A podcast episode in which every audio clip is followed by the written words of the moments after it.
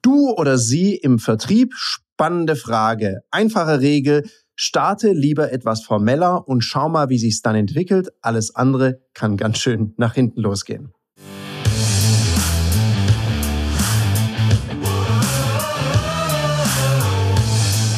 Herzlich willkommen bei dem Podcast Die Sales Couch Exzellenz im Vertrieb mit Tarek Abodela. In diesem Podcast teile ich mit dir meine Learnings aus den letzten 20 Jahren Unternehmertum und knapp 30 Jahren Vertrieb. Herzlich willkommen bei einer weiteren Folge von der Sales Couch. Und ja, ich habe wieder eine spannende Frage gestellt bekommen. Und zwar, ja, eher so du oder sie Kultur im Vertrieb. Was ist denn da besser? Ich bin ja selber auch ein bisschen jünger. Kann ich dann nicht gleich einfach mit dem du anfangen? Und das ist eine sehr interessante Fragestellung und da habe ich auch schon echt viel erlebt, was da ganz schön schiefgehen kann. Gucken wir doch uns mal an, was sind denn überhaupt die Vorteile? Warum ist es für viele Menschen so wichtig, dieses Du? Ich meine, wir selber haben eine Du-Kultur bei unserer Firma. Das heißt, ich duze alle unsere Trainer, wir duzen uns gegenseitig im Team, ich duze meine Mitarbeitenden, die duzen mich und das ist auch gleich von Anfang an so, weil wir eher so eine Du-Kultur bei uns haben. Gleichzeitig siezen wir ganz viele von unseren Kunden. Wie wir das abwägen, dazu mag ich dir in dieser Podcast-Folge mal ein paar Hinweise geben, was du dir da anschauen kannst, damit du auch so eine Perspektive hast, beziehungsweise auch mal unterschiedliche Perspektiven auf dieses Thema. Zunächst schauen wir uns mal an, was sind denn so die Vor- und Nachteile von du und sie? Also bei dem Du möchte man ja eins, Nähe aufbauen, weil wir oftmals das Gefühl haben, dass wir im Du Menschen viel näher sind und gleichzeitig ist es so ein bisschen lockerer. Es, es spricht sich einfacher, es ist gleich eine lockere Atmosphäre, gleich von Anfang an, wo alle ein bisschen offener und befreiter sprechen. Diese Regel wird einem immer wieder erzählt und dann wird so gesagt, ja, mach du und das ist richtig. Und bei manchen Firmen habe ich so das Gefühl, da geht es gar nicht so um das Verkaufen, sondern das höchste Ziel ist, boah, ich habe meinen Kunden geduzt und dann ist man ganz überrascht, wenn der dann plötzlich trotzdem bei jemand anders, den er vielleicht sogar sieht, kauft. Weil wir verwechseln ganz oft dieses Du-Sagen mit Freundschaft oder einer freundschaftlichen Beziehung. Es gibt ein professionelles Du und es sagt gar nicht so viel über die Beziehung und Nähe aus. Also ich persönlich, ich habe Kunden, wir reden sehr viel privat und weil es einfach die hierarchische Position von meinem Gegenüber und auch der Professionalität geschuldet, es bedingt, dass wir uns siezen, siezen wir uns schon ewig und sagen uns Sachen über unser Privatleben, reden ganz locker. Und ich glaube, ja, wir haben ganz viel Nähe und gleichzeitig siezen wir uns. Und es geht gar nicht so sehr ums Sie und Du, sondern eher ist es eine professionelle oder ist es eine freundschaftliche Beziehung? Und selbst dann, wenn es eine freundschaftliche Beziehung ist und man sich duzt, gibt es ja auch immer noch diesen Profi-Modus, also dieses Momentum, wo es ums Business geht. Und dann gibt es diesen Moment, wo es eben ums Private geht. Und das vermischen manche. Und da sind wir auch schon bei den Nachteilen. Es mag in manch einem Kontext auch schon etwas unprofessionell wirken, wenn du sofort mit dem Du nach vorne prescht. Und es verschwimmen auch manchmal so die Grenzen zwischen privat und geschäftlich. Das setzt also einen sehr hohen Reifegrad bei beiden Gesprächspartnern oder Partnerinnen voraus, dass eben hier noch das Professionelle gewahrt bleibt. Ein anderer Aspekt ist so eine unangebrachte Vertraulichkeit. Was meine ich damit? Bei sehr formellen Anlässen oder in sehr formellen Situationen ist es ein bisschen schwierig, wenn du das Du aussprichst oder auch anbietest. Weil es gibt immer noch die Regel, dass das Du vom Kunden oder deiner Kundin angeboten wird. Auch wenn du der Ältere bist, ist es in professionellen Beziehungen so, dass dein Kunde dein Gegenüber dir das Du anbietet und nicht du das einfach beschließt. Und da ist so ein Aspekt dran, wenn du jetzt sagst, naja, wir sind so eine junge Firma und wir duzen uns alle und darum würde ich Ihnen jetzt hier gleich mal das Du anbieten oder ist es denn okay, wenn wir uns jetzt hier gleich Du sagen? Da gibt es ganz wenige, die sagen, nein, wir bleiben bitte beim Sie, sondern die lassen sich dann ein bisschen drauf ein. Und jetzt stelle ich mir gerade so ein Meeting vor, da sitzen mehrere Beteiligte, die Geschäftsleitung des Kunden ist vielleicht dabei, ein paar Mitarbeitende sind dabei. Und jetzt führst du plötzlich eine Du-Kultur in einem gegebenenfalls sehr konservativen und sehr hierarchisch organisierten Unternehmen ein, dann ist es einfach sehr, sehr übergriffig. Weil du plötzlich eine Kultur einführst in ein Unternehmen, die gar keine Lust auf diese Kultur haben oder wo es vielleicht auch Gründe gibt, warum eine Du-Kultur nicht angezeigt ist. Also geh damit bitte sehr achtsam, sehr respektvoll und sorgsam um. Schauen wir uns jetzt auch noch kurz an, bevor ich zu einer Empfehlung komme, wie du am besten damit umgehst. Was sind die Vorteile am Sie? Also klar, es wirkt erstmal formeller, professioneller, es ist so eine gewisse professionelle Distanz, die auch in manch einem Kontext ganz sinnig sein kann, je nachdem, was du berätst in, oder in was von einer kritischen Phase du in so ein Unternehmen einsteigst. Es bietet dir auch Sicherheit bei formellen Anlässen, weil mit dem Sie machst du erstmal nichts falsch.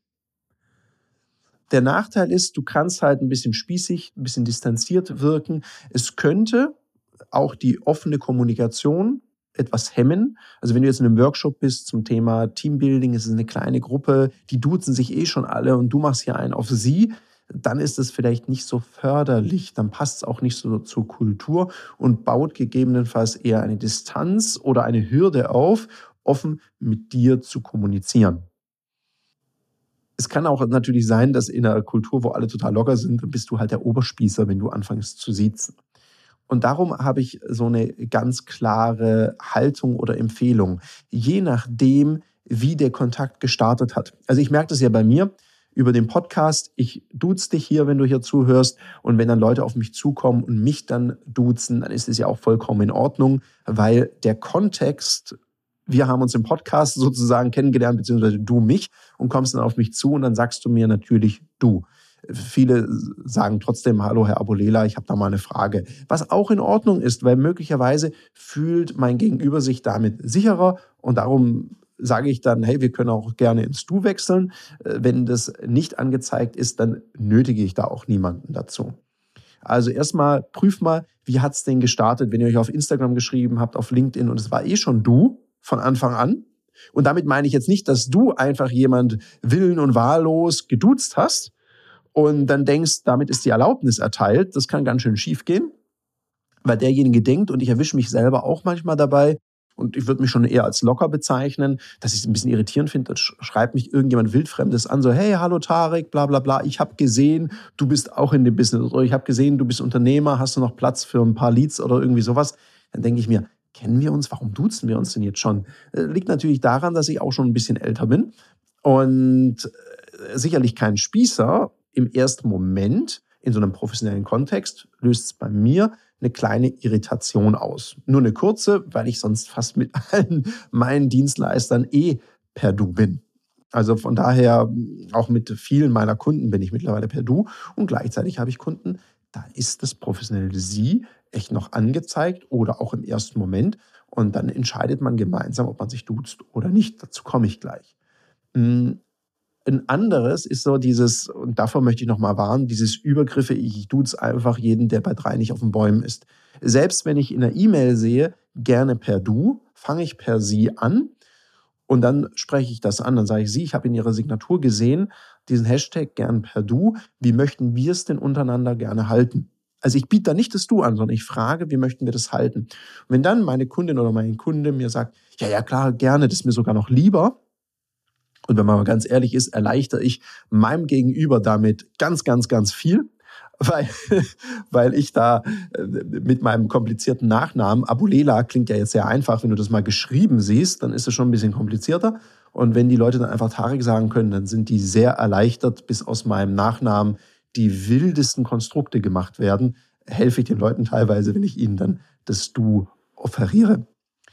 Das nächste ist so als Empfehlung, wie du loslegen kannst. Wir machen da mehrere Sachen. Ich habe zum Beispiel bei einem neuen Kontakt oder auch eine Anfrage über unser Kontaktformular schicke ich manchmal so einen Umfragelink, wo ich sage, naja, wie sind Sie auf uns gekommen? Warum kommt die Anfrage jetzt? Was sind die Themen, die Sie besprechen wollen? was gibt es bei Ihnen zu beachten? Und da stehen so ein paar Beispiele drin. Welche, welchen Dresscode haben Sie in der Firma normalerweise? Ähm, welches Kommunikationstool, also Videocall, nutzen Sie, Webex, Zoom und so weiter? Haben Sie eher eine Du- oder eine Sie-Kultur? Dann habe ich das alles gleich geklärt. Dann wissen wir, wie ist der Dresscode, wie ist die Kultur in diesem Unternehmen. Und wenn ich weiß, es ist eine Sie-Kultur, dann werde ich ganz bestimmt eins nicht tun, dass Sie einführen. Wir hatten auch mal so eine Firma, da hat es jemand von uns aus dem Beraterteam gemacht, der hat dann einfach eine Du-Kultur eingeführt und ich habe dann so hintenrum mitgekriegt, mal bei einem Abendessen, ich bin mit dem Ansprechpartner dann immer noch per Sie gewesen, dass er das ganz schön schwierig fand, weil er ist mit seinen Mitarbeitenden per Sie und plötzlich im Seminar duzen sich alle und er war dann in dieser unangenehmen Situation, das nach dem Seminar wieder auflösen zu müssen. Ich meine, ein paar Jahre später war aber dann auch per Du. Für ihn war es halt wichtig, dass er entscheidet, wann biete ich meinem Dienstleister das Du an und nicht, dass ich das oder ein Kollege das entscheidet. Und darum geht damit bitte sehr sorgsam um. Also meine klare Handlungsempfehlung ist, klär's in einem Briefing. Ich frage das auch immer, in, wenn ich, bevor ich in ein Seminar gehe, ab. Und mach's doch so als Tipp, weil ich vorher von Dresscode gesprochen habe, ist es vielleicht eine gute Überleitung. Mach's doch ähnlich so bei der Kleidung. Lieber ein bisschen mehr oder ein bisschen formeller, weil eine Krawatte kannst du schnell ausziehen, Sakko kannst du schnell ausziehen, Hemdsärmel sind schnell mal hochgekrempelt. Nur ein Sakko herzaubern, wenn du keins dabei hast, oder eine Krawatte, das ist immer ein bisschen schwieriger. Aus dem Grund, fang doch gerne mit dem Sie an und dann schau doch mal, wie sich's entwickelt. Und äh, manchmal, das kennst du vielleicht von so Gesprächen, da ist man sich immer am Duzen so halb aus Versehen ja, du, ihr und so weiter. Und dann ist nicht so ganz klar, sagt man jetzt du, sagt man jetzt sie. Und dann klärt man es doch einfach. Das heißt, ich, ich merke gerade immer, wie wir uns mal duzen, mal siezen. Wollen wir uns auf eine Spielregel einigen, welche, welche soll es denn werden? Und dann ist es geklärt und dann ist es gut und dann eierst du auch nicht so rum. Nur ich würde das jetzt nicht forcieren, nur weil du dich damit wohler fühlst. Sei da bitte Profi im Vertrieb und wähle einfach die Form, die für deinen Kunden passt. Weil im Vertrieb, genau, geht es nicht um dich, sondern es geht um deinen Kunden. Also wähle die Form, mit der er sich wohlfühlt, hol ihn da ab, wo er steht und dann darf sich alles entwickeln. Wenn du dich darüber oder über ähnliche Themen mal mit mir austauschen magst, dann lade ich dich herzlich ein, in Kontakt zu treten mit mir.